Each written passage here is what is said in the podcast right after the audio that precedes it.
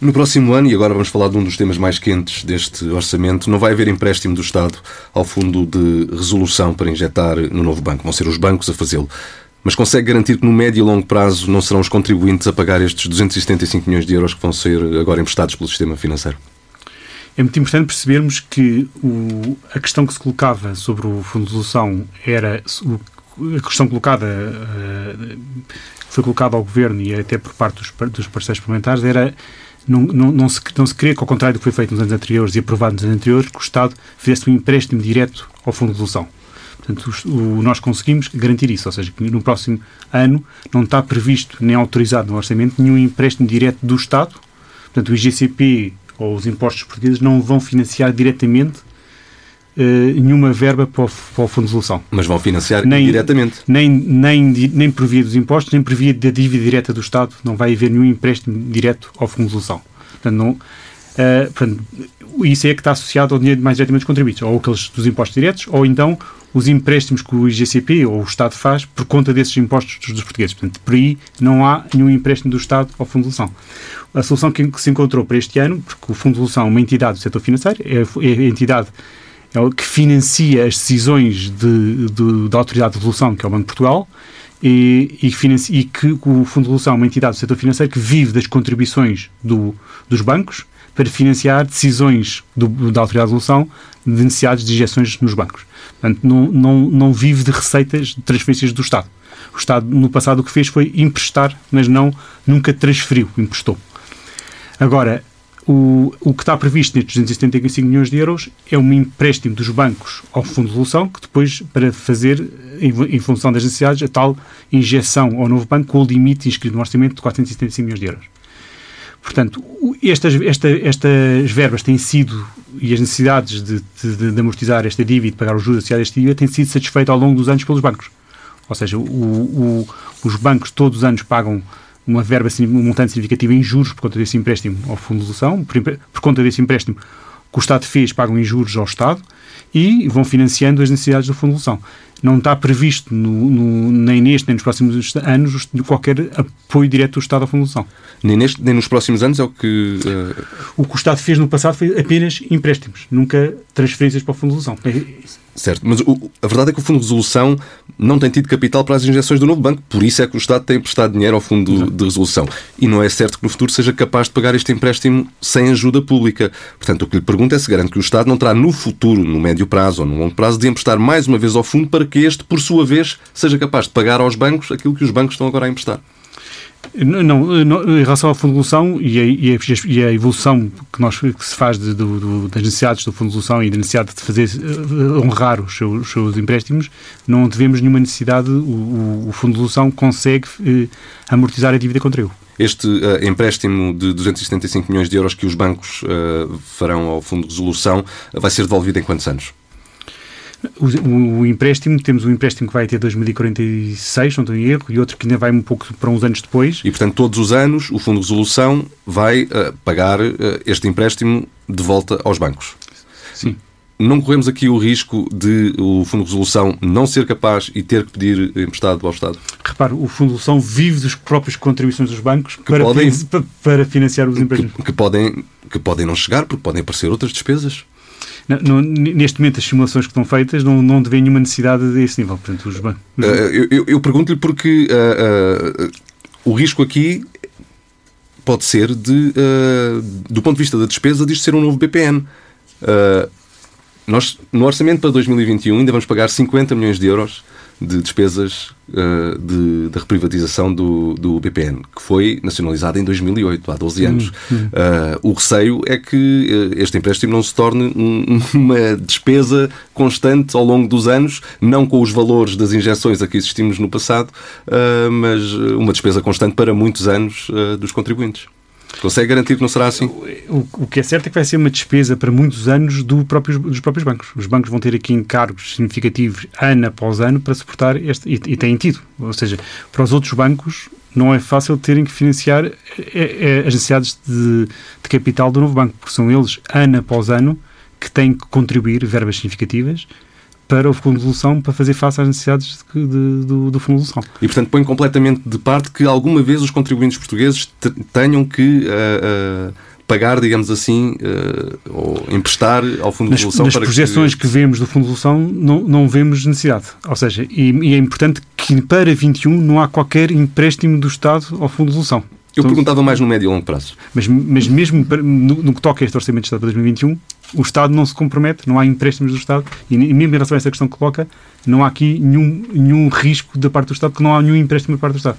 São os bancos que estão a emprestar, são os bancos que estão a, a, a ter essa, esse papel. Os bancos têm esse papel, mas depois também há o financiamento da dívida e há 275 milhões que irão a déficit. No fim, não há aqui uma injeção indireta paga pelo próprio Estado por essa via? Eh, é, é uma questão meramente estatística. Hum. Ou seja, por decisões das autoridades estatísticas, do INE, mas seguindo as regras estabelecidas pelo Eurostat, esta entidade, de Resolução, foi, sendo uma entidade do setor financeiro, foi reclassificada e, e entra no perímetro das, das, contas públicas. Apenas por esse efeito estatístico, o, o, o, esta entidade afeta a dívida e o déficit do Estado. Mas não é algo que, que o Estado, o GCP, se vá financiar para, para. não entra na dívida direta do Estado. Não é, não é algo que o Estado vai financiar para fazer face às necessidades de formulação. É, é, apenas por um efeito meramente estatístico que há esse impacto mas não tem a ver com o financiamento por parte dos impostos. Mas no parte... quando for preciso reduzir o déficit, uh, vai ser indiferente. Estão mais de 275 milhões. Uh, para 22... As medidas que no futuro o Sr. Ministro tomar para uhum. reduzir o déficit são indiferentes ao facto destes 275 milhões estatisticamente mas, mas, serem mas acaso, como acaba de descrever. Por acaso até isso uh, ajuda neste aspecto, porque para, para 21 nós não estamos condicionados com um valor específico do déficit para 22 não é certo. Vamos estar com necessidade de cumprir o valor de déficit abaixo dos 3%. Pode, Voltam as regras de Bruxelas a serem impostas, 20 e 21 fundo, é? estão suspensas as regras de Bruxelas. Uhum. Para 2022 uh, fala-se em repor uh, de forma faseada as, as regras do Tratado Orçamental mas o que estamos aqui a falar é 2021 apenas. Para 2022 não, não está prevista essa necessidade. Não é? Uhum. E qual é que é a parcela que vai caber à Caixa Geral de Depósitos? a Caixa Geral de Depósitos, como sendo um dos bancos, vai ter uma, uma, uma, parte deste empréstimo, será tem a ver com a sua proporção no, no, no, setor bancário, não tem aqui o valor preciso exato, mas vai ter alguma expressão neste, nestes 275 milhões de euros. Se a Caixa entrar, o Estado uh, está a ficar exposto ao novo banco, de alguma forma, mesmo que seja indireta, e isso, de algum modo, não é expor também os contribuintes? Uh, repare, a, a, Caixa só entra na proporção. Muito, a Caixa é um, é um banco importante, mas há, outros, há vários outros bancos importantes no, no, sistema financeiro português e a Caixa só entra nessa, nessa proporção. E estamos a falar de um empréstimo que uh, uh, nos parece a nós que não tem. que é um empréstimo que é, que é, que é feito ao Fundo de Ilusão. No fundo, os bancos estão a emprestar-se a si próprio. Não vemos aqui necessariamente um risco, porque é um empréstimo dos bancos a eles próprios, não é? porque eles é que são os beneficiários últimos do Fundo de Resolução. Agora, uh, também é outra coisa que é importante também referir aqui é que a Caixa está neste momento muito bem capitalizada, é um banco muito forte, bem capitalizado e que não, não devemos nenhuma necessidade de, de, de, de apoio por parte do Estado à Caixa nos uhum. próximos anos, porque a Caixa está muito robustecida, muito bem capitalizada. E, o Estado, e o Estado vai tornar-se acionista do novo banco? O, o Fundo de Resolução é, é, o, é, um, é, um, é um dos acionistas do novo uhum. banco e, portanto, nessa dimensão, o, o, o, Fundo de Resolução, ele próprio tem uma dimensão do novo banco, uma porcentagem do novo banco, mas o Estado não, não, não, não, não pretende ser acionista do novo banco. Uh, ainda só para ficar claro ainda sobre uh, a participação da Caixa neste empréstimo que vai uh, ser feito, explicou que era na, na proporção da, do papel da Caixa no, no, sistema financeiro. Poderemos estar a falar de quase metade deste valor dos 275 milhões? Não, será um valor muito inferior a metade. Eu não tenho aqui o valor exato, também não queria definir porque é algo que nós mas não, é um valor muito inferior a metade. Uh, este empréstimo tem um outro efeito que é vai dificultar a vida dos bancos. Isto não vai ter consequências negativas na recuperação económica do país? é por isso é que também este, este empréstimo é, é de um valor de 275 milhões de euros, que não, é, não é um valor, sendo elevado, é comportável pelos bancos, não é um valor muito elevado, é um valor. Uh, e é por isso é que foi feito com, com um diálogo com os bancos, para perceber como é que este empréstimo poderia ser implementado, mas não, não antecipamos que este, que este empréstimo tenha, traga dificuldades para os bancos, porque no âmbito dos empréstimos, do valor total dos empréstimos dos bancos, é um valor muito residual. Uh, porque os, os, bancos têm... Coisa, coisa diferente é se fosse uma, algo que afetasse diretamente os resultados dos bancos, aí já seria um valor expressivo. Mas se for algo que está dentro dos empréstimos que é considerado no âmbito dos empréstimos e dos ativos dos bancos, é um valor muito residual no total do, do, do, do estoque de empréstimos dos bancos. Uh, bom, 275 milhões, eh, ainda, apesar de tudo, tem algum significado. Uh, os bancos têm-se têm -se, uh, queixado desta obrigação de, de, terem de emprestar ao, ao Fundo de Resolução. não teme que isto tenha consequências negativas no financiamento do tecido empresarial? Neste momento não tivemos nenhuma risco a esse nível. Uh, há anos que o Estado mantém contribuições extraordinárias sobre alguns setores, a do setor energético, por exemplo, a do setor financeiro, uh, mas há mais. Uh, estas taxas estão a tornar-se definitivas?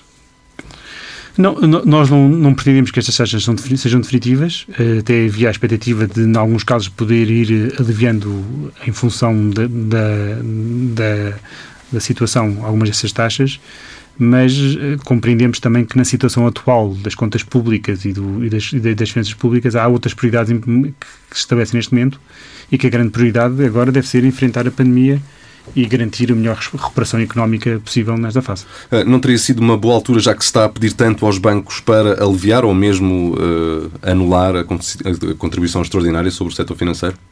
Repare, é, quando falou há bocado da, da, sustentabilidade do setor financeiro, para essa sustentabilidade é muito importante as contribuições que o setor financeiro faz para, para a sustentabilidade do Fundo de Resolução. Não é?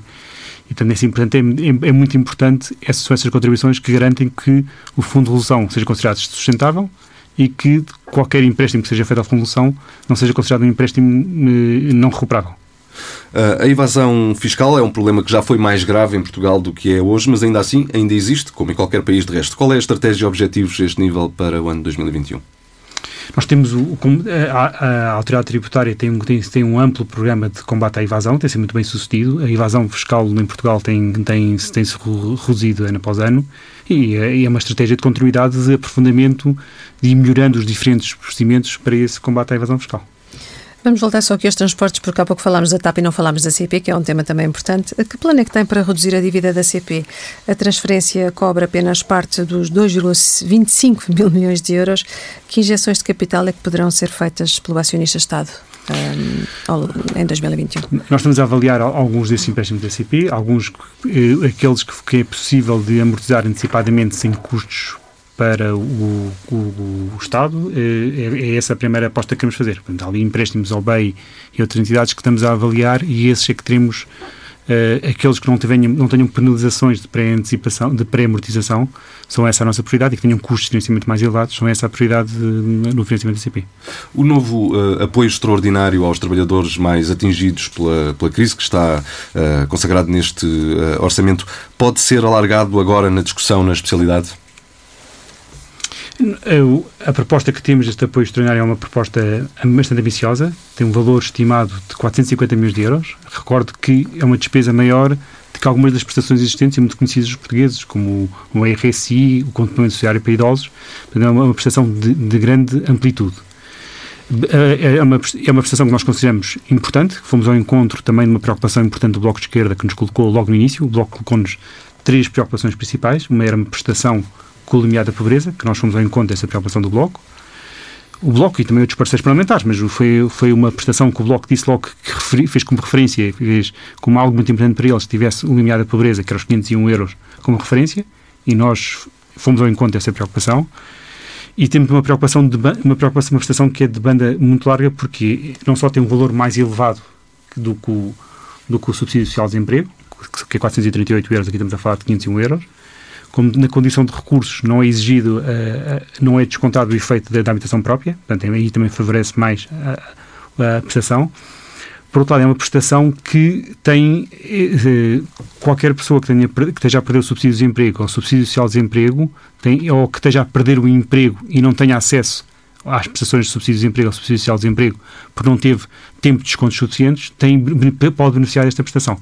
Além disso, esta prestação também foi, como grande preocupação do, do Bloco, foi estendida a um outro tipo de trabalhadores diferentes, são os trabalhadores independentes, que é um trabalhador diferente. Uh, há, há, dois tipos de trabalhadores independentes. Há uns que têm uma relação de dependência económica com uma entidade, e estes são abrangidos uh, por esta prestação, tal como os trabalhadores por conta de outrem. Uh, depois há, há, um conjunto de trabalhadores uh, que são trabalhadores independentes que não têm, que habitualmente não fazem descontos por conta desta, do subsídio de desemprego e, e mesmo assim que não tem e não há uma, uma, uma, relação de natureza de despedimento involuntário, não há uma relação estão, estão sem atividade ou estão, estão despedidos sem atividade ou estão a trabalhar, é mais uma questão de redução da atividade que pode ser mais ou menos significativa e mesmo aí se decidiu fazer esta, aplicar esta prestação, claro que com naturezas diferentes, porque são trabalhadores também de tipo diferente e que têm uma, uma, uma, contribuição para, para o sistema social de forma muito diferente e, tem, e há uma relação muito diferente, e são trabalhadores que têm tipicamente uma redução da atividade e não uma perda total de atividade e em função dessa perda é que se dá o apoio.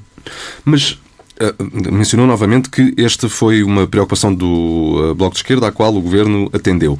Uh, e eu regresso a uma pergunta que lhe fizemos já no início. Com estas medidas que foram manifestadas pelos parceiros do Governo no, Parlamento e que constam do Orçamento de Estado, afinal, o que é que está a dividir o Governo e o Bloco de Esquerda que ameaça não aprovar este Orçamento?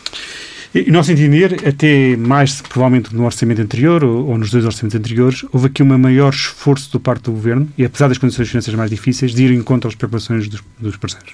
Sabíamos que era um contexto exigente e, e, de alguma forma, fomos, penso no eu, surpreendendo os nossos parceiros, que numa fase inicial estavam naturalmente mais incertos sobre que tipo de orçamento é que o governo ia apresentar e se conseguia apresentar um orçamento Estavam como, à espera da austeridade. Estavam com receio da austeridade e estavam com receio e, e até que dúvida que o orçamento que o governo conseguia, apesar das condições financeiras mais difíceis. E, e, também havia um ministro novo, também.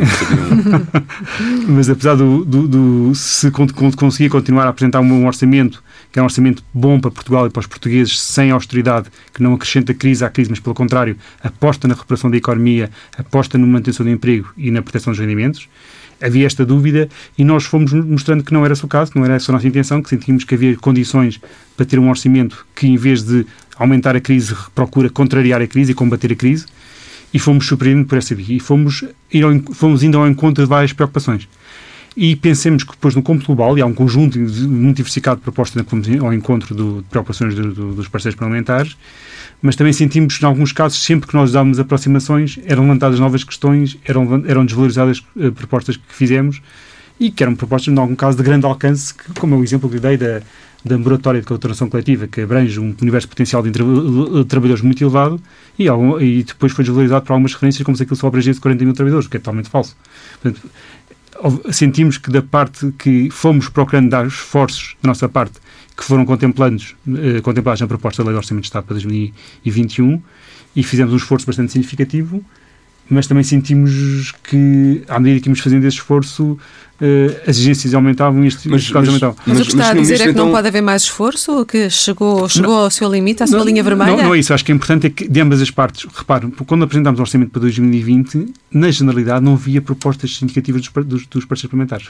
Na altura, remeteu-se para a questão, de, para, para, a especialidade, as principais questões que negociámos com eles. Aqui fizemos um, e na altura não, isso não gerou um problema na, na aprovação da generalidade, apesar de não estarem lá as principais propostas da generalidade. Faço-nos um, um, desafio de irem ver o orçamento de 2020 e, e, vão constatar que as principais bandeiras não estão na generalidade do, do, orçamento de 2020. Aqui este, a nossa Uh, também dificuldade aqui, não, não conseguimos perceber porque é, como é que este um orçamento com a poderá ser aprovado, é que o próprio orçamento na generalidade foi uma opção clara de incorporar várias das preocupações e eu posso enumerá-las aqui um conjunto muito alargado de, de, coisas, se quiser. De, de, de eu estou mais interessado em saber é quais é as que não foram contempladas, porque alguma coisa os está a dividir. Claro que há sempre um conjunto de. O, o discurso do Bloco de Esquerda é, é, um, é um discurso de quem está muito insatisfeito com este orçamento. Pronto, isso também é a nossa, é a nossa perplexidade. Como é que se pode estar um orçamento que é manifestamente reconhecido por todos como um orçamento social, com grandes preocupações sociais, quer na, na, parte da dimensão do apoio ao rendimento, quer na dimensão do SNS, do investimento, que é conhecido por todos como um orçamento com uma dimensão social muito forte e um orçamento que todos reconhecem que incorpora muitas preocupações dos parceiros parlamentares, logo na proposta da Generalidade. Uh, também temos alguma, alguma perplexidade sobre essa dimensão. Nós estamos sempre disponíveis para conversar, para esclarecer, para dialogar, para negociar. Temos uma similar atitude. Se, se o Ministro quer ser concreto e dar um exemplo concreto de algo que não Nunca perdemos disposto... de vista que é fundamental para o país ter um orçamento aprovado, que é um sinal importante de estabilidade e de confiança e que é fundamental num contexto de tanta incerteza e tantas dificuldades ter um orçamento aprovado que nos permita concretizar muitas medidas que são fundamentais para o país. Era, e não temo que, com, com, a discussão na especialidade que agora uh, se vai iniciar, enfim, primeiro é a generalidade, mas depois na discussão na especialidade, que o orçamento que chega ao fim dessa discussão seja um orçamento muito diferente daquele que tem aí no seu dossiê e que apresentou esta semana ao país? Não, tenho confiança de que, na, que, que, chegaremos ao fim com um bom orçamento, com um orçamento ainda melhor do que apresentámos. Não tenho, não tenho estou uh, uh, convencido que uh, vamos conseguir negociar um bom orçamento. Não tenho... Uhum. nesse, nesse final das negociações, quando estiverem mais avançadas, admite flexibilizar as regras de acesso à prestação social, que falávamos há pouco, a prestação social extraordinária, no sentido de incluir os informais, de incluir também os desempregados que não ficarão só desempregados a partir do dia 1 de janeiro. É uma, é uma área onde admite alguma flexibilidade? Nós temos que primeiro falar e perceber quais é que são as questões que estão a ser levantadas agora.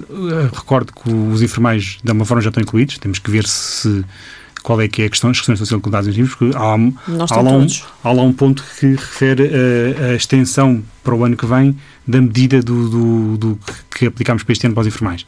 Portanto, nesse, desse ponto de vista, os informais estão, estão incorporados na norma eh, a extensão para o ano que vem do apoio previsto para os informais que está para este ano. Agora temos que perceber, perceber quais é são as questões que estão levantadas, nós estamos sempre abertos para perceber quais é são as questões levantadas. Esta medida foi discutida muito intensamente com, com, com, o Bloco de Esquerda, a medida que, que, é uma medida de grande dimensão, que percebemos que possam ser levantadas questões. Recordo que houve duas preocupações fundamentais de última hora que nos foram colocadas uh, que procurámos ter no âmbito do, do, apoio aos empregados, que nós procuramos refletir, quer questões colocadas quer pelo, pelo, por ambos os parceiros parlamentares, que foi, uma delas foi com, com o subsídio de desemprego. Como havia trabalhadores que tinham subsídio de desemprego e teriam, iriam receber menos que nesta nova prestação, uh, havia a preocupação desses parceiros de disso não acontecer, de se elevar, elevar o, o, valor mínimo do subsídio de desemprego. E nós temos Para alcançar o limiar da... E nós tínhamos proposto bem que uma primeira fase podia acontecer com a mesma condição de recursos uh, associada à nova prestação. Mas isso o Governo depois disse, bem, então vamos fazer isto de forma permanente para todos elevar, elevar o valor mínimo do subsídio de desemprego. Portanto, deixou de ser de 438 euros para 503 euros para que trabalhadores tenham um trabalho de tempo inteiro. Não é só o Bloco de Esquerda que está constantemente insatisfeito com aquilo que tem vindo a negociar. A função pública parece que também não está muito satisfeita, apesar da massa salarial da administração pública ir aumentar 3%, como, como anunciou. Duas perguntas. Se, por um lado, vai haver subidas para os primeiros dois níveis remuneratórios à semelhança do ano anterior, e outra pergunta, os sindicatos dizem que a tabela salarial tem de ser corrigida para pôr a ganhar o mesmo quem acaba de entrar e quem está na carreira há muitos anos. Vai haver correção? Não vai haver correção? O que é que pode dizer a função pública? Uh, é natural que no, orçamento haja sempre, e faz parte do processo negocial do orçamento, haver também as várias partes reivindicarem mais para um lado e para o outro. Nós estamos a ver, todos os anos é, é o mesmo, não é diferente. Aqui o, que também queria esse, esse nível eh, explicar também o que é que explica essa evolução da massa salarial acima de 3%. Há uma aposta, como referimos logo no início da entrevista, muito significativa na área da saúde e da educação, e isto faz para além do que acontece nos outros serviços públicos, faz aumentar uh, o número de trabalhadores da função pública em mais de 1%. É uma aposta muito decisiva de reforço dessas áreas. E isto faz, explica uma parte desse aumento. Depois há uma outra parte que tem a ver com o aumento do salário médio na administração pública. Nós estimamos que no próximo ano o aumento do salário médio da administração pública, por efeito das carreira, da evolução das carreiras, por efeito da recuperação do tempo das carreiras especiais e por efeito na carreira dos professores da concretização plena da carreira dos professores, haja um aumento médio do salário da, da administração pública de cerca de 2% de aumento de salário médio. Para além disso, o aumento do salário mínimo nacional, como nós temos ambição a esse nível, também foi uma preocupação que tivemos também com, conjunto com os, com os parceiros de garantir que há um aumento do salário mínimo com, com eh, significativo no próximo ano. Uh, esse aumento de salário mínimo parece-nos também muito importante, não só para os trabalhadores, mas também para, para o rendimento dos trabalhadores, para o estímulo que dá também no, na, na, procura interna e também para criar uma, um estímulo positivo e perspectivas positivas para estes trabalhadores. Também se vai traduzir na administração pública no aumento uh, significativo do, do valor mínimo da administração pública que, terá, que também hum. que, que, atingirá um valor próximo dos 100 mil trabalhadores. E respondendo a estas duas questões sobre os dois primeiros níveis remuneratórios, à semelhança do ano anterior, vai haver subidas? Porque o primeiro nível estará nesse salário mínimo e o segundo? Uh, neste momento seria antecipar-me a qualquer discussão que vai haver uhum. posteriormente, mas, mas o que, que, é importante é garantir que há ali um, um, universo muito significativo de trabalhadores que vai beneficiar na administração pública também desse efeito salário mínimo. Uh, Uhum. O, o, salário mínimo, que uh, de resto não é um tema definido no orçamento do Estado, mas que tem influências, terá influência uh, naquilo que é a evolução das contas públicas. Uh, o que lhe pergunto é que influência será essa, positiva ou negativa, dado que aquilo que está em cima da mesa, que o Governo já anunciou, é um, um aumento em linha com a média dos últimos anos e, portanto, andará pelos 20 e poucos euros. de que forma é que isto pode ajudar as contas públicas ou, ao contrário, atrapalhá-las? Ainda é certo, depende da forma como se for concretizado na administração pública. Pois tem um efeito direto na despesa da administração pública, são algumas dezenas de milhões de euros. Uh, é um efeito direto, depois depende de como é que será concretizado, e, e, mas aí tem um efeito direto, automático, de algumas 10 milhões de euros. Mas também implica mais receita fiscal. Implica mais receita, não, não tanto fiscal, mas contributiva. E contributiva, uh, porque são trabalhadores que tipicamente não pagam. Não pagam IRS. E depende um bocado da sua situação familiar, mas tipicamente não tenderão a pagar menos impostos ou não pagam IRS. Uh, mas aí né, depois depende também do pacote que for, que for desenhado e construído, esse é o, o impacto que está na, na, Porque ao nível do apoio ao emprego das empresas, nós temos também apoios previstos para financiar as empresas no seu apoio ao emprego e depende do impacto conjunto destas medidas perceber o, o seu efeito. Estamos quase a chegar ao fim, mas perguntar-lhe também a propósito do salário mínimo, se o Governo admite realmente subir o valor de 23,75 agora na fase de negociações com, com os partidos, uh, no sentido de ter aqui uma aprovação do Orçamento do Estado, se aqui também há margem negocial. Eh, recordo que o, salário mínimo, como, como referiram há bocado, uhum. não, não, é algo negociado diretamente no orçamento e no âmbito da Assembleia da República. É negociado em diálogo com, uhum. em concertação social, com Bem os parceiros sociais. Sim. Uh, tivemos, como disse, uma ambição aqui a esse nível. Mas é um valor fechado? É isso que lhe quero perguntar. Não é um valor fechado, não pode ser um valor fechado. Nós quisemos foi dar um sinal de que queremos aumentar de forma muito significativa o salário mínimo para deixar claro que não iríamos recuar e, e, e, que temos aí uma posição totalmente diferente do PSD, que pretende congelar o salário mínimo, uhum. e que nós quisemos deixar marcar claro qual é que é o, o, intervalo de referência que estamos a falar. Temos um aumento muito significativo em linha com o aumento médio da anterior legislatura. E marca para deixar claro que não é um aumento residual que estamos aqui a ponderar, é que é um aumento muito substancial. Agora tem que ser feito em diálogo com os parceiros sociais. Mas há a eterna questão, não será contraproducente uh, nesta altura com as empresas em dificuldades terem essa despesa adicional? Temos que ter ambos os lados da equação presentes. Tem que ser uma proposta de equilíbrio. Nós sabemos que, por isso mesmo, decidimos optar por este valor e não por um valor ainda mais elevado. É? Foi um, o valor de equilíbrio que nos pareceu certo. Um valor que permite um aumento significativo do rendimento desses trabalhadores. São trabalhadores com rendimentos hum, bastante baixos e, portanto, para continuar a dar esse caminho de trajetória de melhoria do rendimento dos trabalhadores. Sabemos que é, é, algo que também tem efeitos positivos sobre a economia, portanto, também efeitos positivos que, nesse, também, que nesse sentido também acabam por impulsionar a economia, que são via rendimento destes trabalhadores. E também é algo que agrada ao Bloco de Esquerda, daí eu estar-lhe a perguntar pelos partidos, não é? Portanto, também era uma bandeira do, do próprio Bloco. Sim, também uh, admito que esses, que esses partidos parecem ainda querer mais, mas também é algo que, que, que, está, que, que também está na linha, faz parte de um projeto político também de uma visão mais de, de, de centro-esquerda de esquerda. É verdade que o PSD quer congelar o salário mínimo, nós não temos essa visão. Achamos que é muito importante manter também uma visão positiva e de expectativas positivas sobre o futuro. Daríamos um sinal muito errado estarmos já a congelar os salários dos trabalhadores com, mais, com salários mais baixos. Ou, por outro lado, é muito importante para a própria uh, uh, de, uh, garantir uma própria dinamização da, da, atividade, garantir que os trabalhadores têm, têm condições para, para, para, uma vida melhor. Isso é extremamente importante até para a própria economia. Agora, tem, feito, tem que ser feito com equilíbrio. Nós sabemos que há empresas que estão muito afetadas pela crise que têm algumas delas um conjunto significativo de trabalhadores com salários mínimos e temos que pensar num pacote que também ajude essas empresas a enfrentar esta situação uh, e a suportar esses custos Mas de quer dizer que pode abrir exceções para os setores mais afetados não terem de aplicar este salário mínimo que irá ser aprovado? Não, esse nível. Ou seja, nós temos que hum. pensar hum. no âmbito do apoio ao emprego que, que medida é que tomamos para ajudar as empresas a, a suportar. A, a suportar a, a suportar, sobretudo, o efeito da pandemia e a suportar as consequências da pandemia, não é? Uh, agora, achamos que seria errado o congelar o salário mínimo neste contexto, eh, seria dar um sinal negativo, seria congelar salários, congelar expectativas, entrar num ciclo de, de visão depressiva sobre a economia que não, não, não nos parece adequado. Sr. Ministro de Estado e das Finanças, João Leão, muito obrigado. Muito obrigado. Muito obrigado, Bel. Tempo agora para o comentário do economista João Duque. João, uma semana de orçamento com muitas notícias, muitas medidas neste orçamento. Uma delas tem dado muito o que falar, muito simbólica, o e-voucher, que pretende incentivar o consumo na restauração, no alojamento e na cultura. É uma boa ideia? Uh, é talvez a minha medida preferida do orçamento de 2021, mas também se juntar o 2020, provavelmente é a minha favorita. E acho mesmo muito interessante porque eu acho que abre um novo paradigma à forma como se pode fazer política. Política orçamental e natureza fiscal. É, de alguma maneira, usar hum, instrumentos que só a tecnologia e, digamos, o, digi o, mundo digital vai permitir, muito provavelmente, porque tudo isto são operações feitas em cima de informação que é carregada e transferida digitalmente. O Ministro avançou uh, alguma coisa sobre isso? Vai, as pessoas vão poder aderir ou através de uma app ou através do multibanco? Ah, está.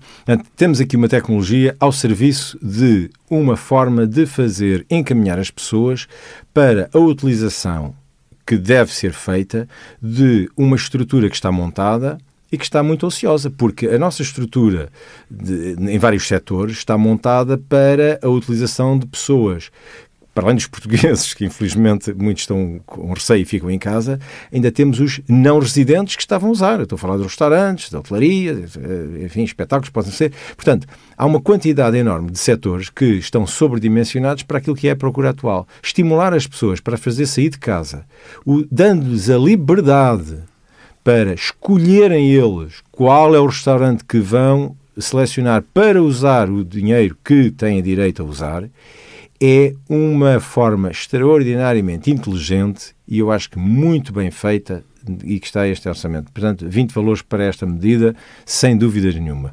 Não dás a mesma avaliação a uma outra que também é muito simbólica deste orçamento, que é a, a redução da retenção de IRS. Não, isso é uma brincadeira.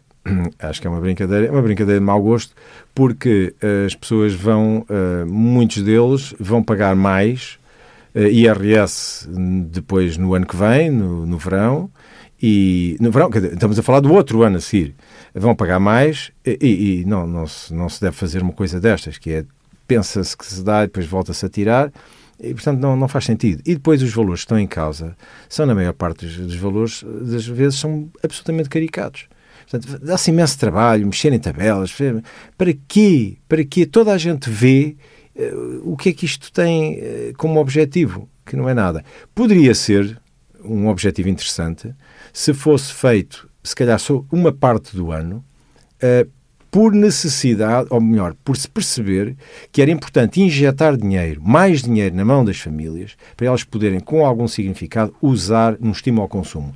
Atenção, que já agora com uma apreciação muito global do, do orçamento, eu diria que é um orçamento, e vem na continuação desta minha observação, que é um orçamento muito vocacionado para estimular o consumo privado. Qual é o risco neste momento de uma política muito orientada para o consumo privado? É levar-se a que as pessoas fiquem confinadas em casa. Ou que as notícias e a forma como se está a tratar o problema assustem tanto as pessoas que elas ficam em casa confinadas. Portanto, há, eu percebo que, por exemplo, o governo sente uma necessidade para fazer alguma coisa quando vê os números subirem acima dos 2 mil por dia. Casos 2 mil, 2100, o que, temos que fazer alguma coisa. Só que o que fazem acaba por ter uma compensação, que é assusta tanto as pessoas que elas vão retrair-se mais e vão ficar em casa e meio no fim de semana. Portanto, Quer dizer, não vão aproveitar para, bom, se podemos estar cinco juntos, vamos estar cinco juntos. Não! Se só cinco podem estar juntos, então não vai ninguém. Esse é um problema. É que o, o, a forma como nós estamos a reagir acaba por assustar os potenciais consumidores e os consumidores com mais dinheiro na mão, não consumindo, o que é que fazem? Poupam. Ora, a, digamos, dos instrumentos, das áreas componentes do PIB que mais sofreu foi, foram os bens de consumo, consumo privado. Eh, foi o que mais caiu no segundo, semestre, no segundo trimestre de 2020. Portanto, aquele a que aparentemente faz sentido acudir é este. Ainda por cima é popular. Quer dizer, junta-se a chamada fome com a vontade de comer. Quer dizer, não há político nenhum que não aprecie este tipo de medidas. Mas, mas vejamos agora o que, é que pode, o que é que pode trazer. Aquilo que já trouxe. É que as pessoas não consomem. E, portanto, se não consumirem, esta medida não tem efeito nenhum. O que é que poderia fazer-se? Por exemplo, estimular setores muito dirigidos do consumo. O dos, das grandes categorias de bens de consumo uh, que fazem parte do consumo privado e que o compõem, temos os bens alimentares. Os bens alimentares subiram em termos de variação do segundo trimestre de 2020 face ao correspondente de 2019. A venda de bens alimentares. A venda de bens alimentares, o consumo de bens alimentares subiu 7,5%. Não se registava isto desde 2001, em valores trimestrais. Qual é o, o componente que está em absoluta desgraça? É uh, uh, o consumo de bens duradouros. Uh, falemos de equipamentos, pequenas coisas eletrodomésticos, de casa, etc. Ora bem, cá está. se houvesse uma medida inteligente como o e-voucher para este tipo de consumo de bens, eu acho que fazia todo o sentido. Até porque Portugal produz muitos componentes que, que são incorporados em marca, bens de marca de outros países que produzem, acabam, etc. Mas que nós acabamos por comprar, recomprar com marca externa. Ou não. Portanto, este tipo de medidas é que eu acho que deviam ser muito mais orientadas. O orçamento também preconiza um aumento de 20% do investimento público. Como é que olhas para este número?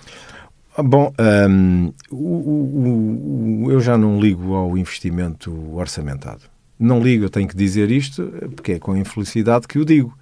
Porque eh, nós temos visto que há anos sucessivos que o orçamento é feito, uh, o governo tem autorização para gastar e não gasta.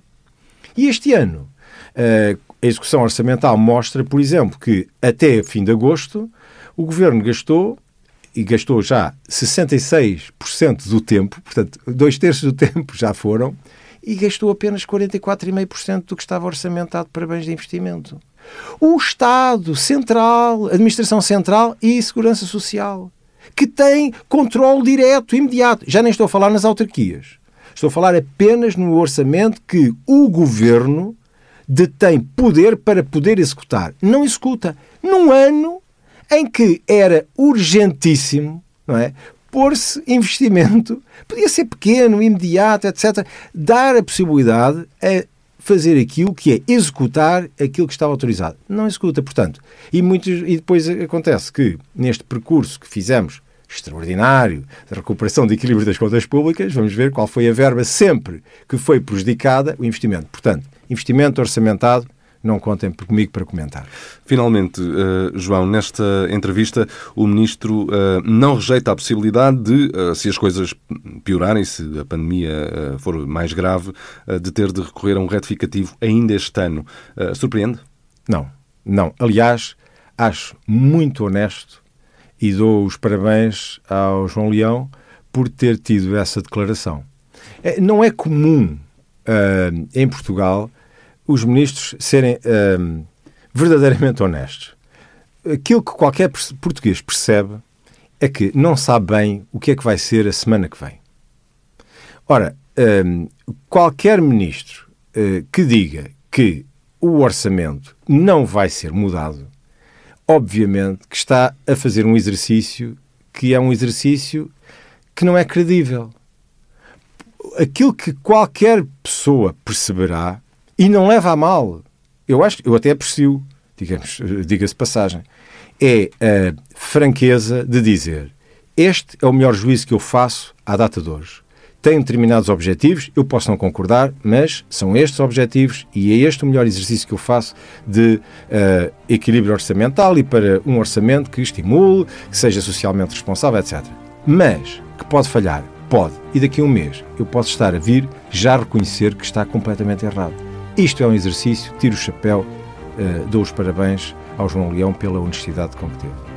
A vida do dinheiro aos sábados no Dinheiro Vivo com o Diário Notícias e Jornal de Notícias e para ler, ouvir e ler em permanência em tsf.pt.